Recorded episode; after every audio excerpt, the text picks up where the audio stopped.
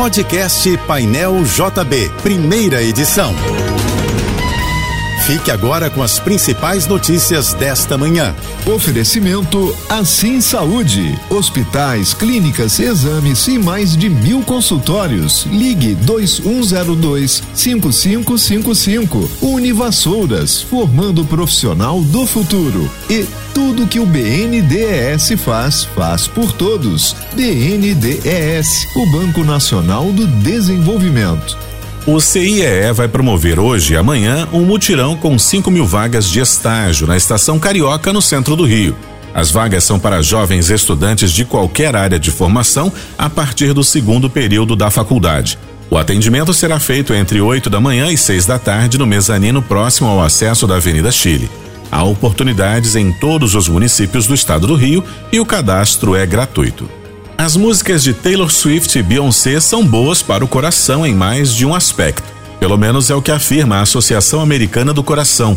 Segundo a entidade, You're Losing Me e Virgo Grooves possuem entre 100 e 120 batimentos por minuto, o que corresponde à velocidade em que as compressões torácicas precisam ser realizadas caso seja preciso realizar uma reanimação cardiorrespiratória. A associação recomenda uma lista de outras músicas ideais para realizar o procedimento. Além dessas duas, há outras de Taylor Swift e Beyoncé, como Welcome to New York e Break My Soul. O uniforme de visita da seleção brasileira para 2024 terá novidades. Segundo o site especializado em camisas de futebol, 40 Headlines, a camisa azul do Brasil terá um detalhe na gola e uma estampa ondulada em azul claro. Assim como no uniforme principal, que também foi vazado pelo site, o escudo será centralizado e a marca da Nike estará na altura do ombro direito. A seleção brasileira não tem mais jogos neste ano e o lançamento oficial dos novos uniformes deve ocorrer no início do ano que vem. Javier Milei tomou posse neste domingo como presidente da Argentina. No discurso que fez do lado de fora do Congresso, Milei disse que herda um país em estado catastrófico, com alto endividamento e inflação. O novo presidente argentino afirmou ainda que será necessário adotar medidas de choque e cortar gastos para estabilizar a economia. O primeiro decreto assinado por Javier Milei reduziu o número de ministérios da Argentina a nove, a metade do que tinha agora o ex-presidente Alberto Fernandes. O segundo avião com brasileiros e parentes palestinos resgatados da faixa de Gaza pousou na madrugada de hoje na base aérea de Brasília. No total, 48 pessoas foram retiradas do território que é cenário de uma guerra entre Israel e o grupo terrorista Hamas.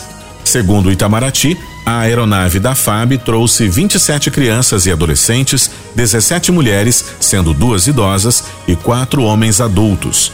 A lista inicial era de 102 brasileiros e familiares próximos interessados em vir para o Brasil. Mas 24 nomes tiveram a saída negada por Israel e Egito. Por causa desses vetos, algumas pessoas desistiram da viagem.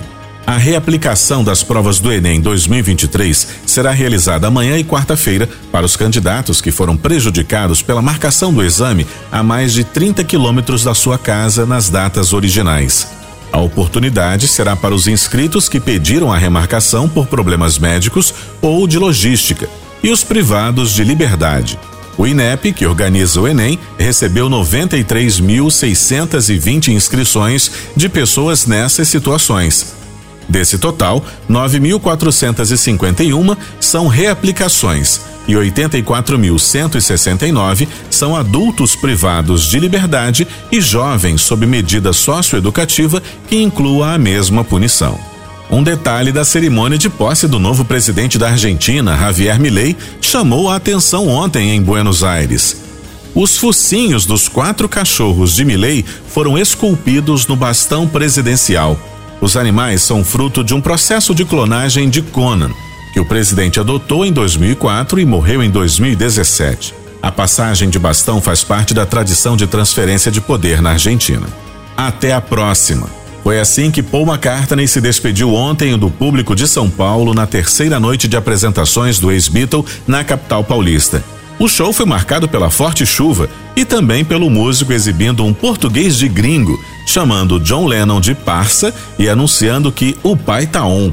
Segundo informações do jornalista Marcelo Frost, esta pode ser a última turnê do artista. As evidências foram aquecidas pela chegada da esposa de Paul, Nancy, na cidade de São Paulo e pelo fato de que as filhas mais velhas do músico, Mary e Stella, virão para a última apresentação do pai no Rio de Janeiro. Paul McCartney fará um show na quarta-feira em Curitiba e vai se despedir dos palcos brasileiros no próximo sábado no estádio do Maracanã, no Rio de Janeiro. Hoje foi o primeiro dia útil após a entrega das obras do BRT Transoeste e amanhã desta segunda-feira foi marcada com filas gigantescas na estação Mato Alto em Guaratiba, na zona oeste do Rio. Essa estação é uma das mais movimentadas do corredor expresso.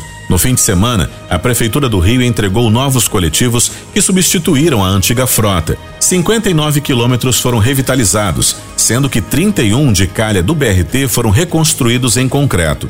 Em entrevista ao programa Bom Dia Rio da TV Globo, o prefeito Eduardo Paes admitiu erros na operação e pediu desculpas aos usuários do sistema. Você ouviu o podcast Painel JB, primeira edição.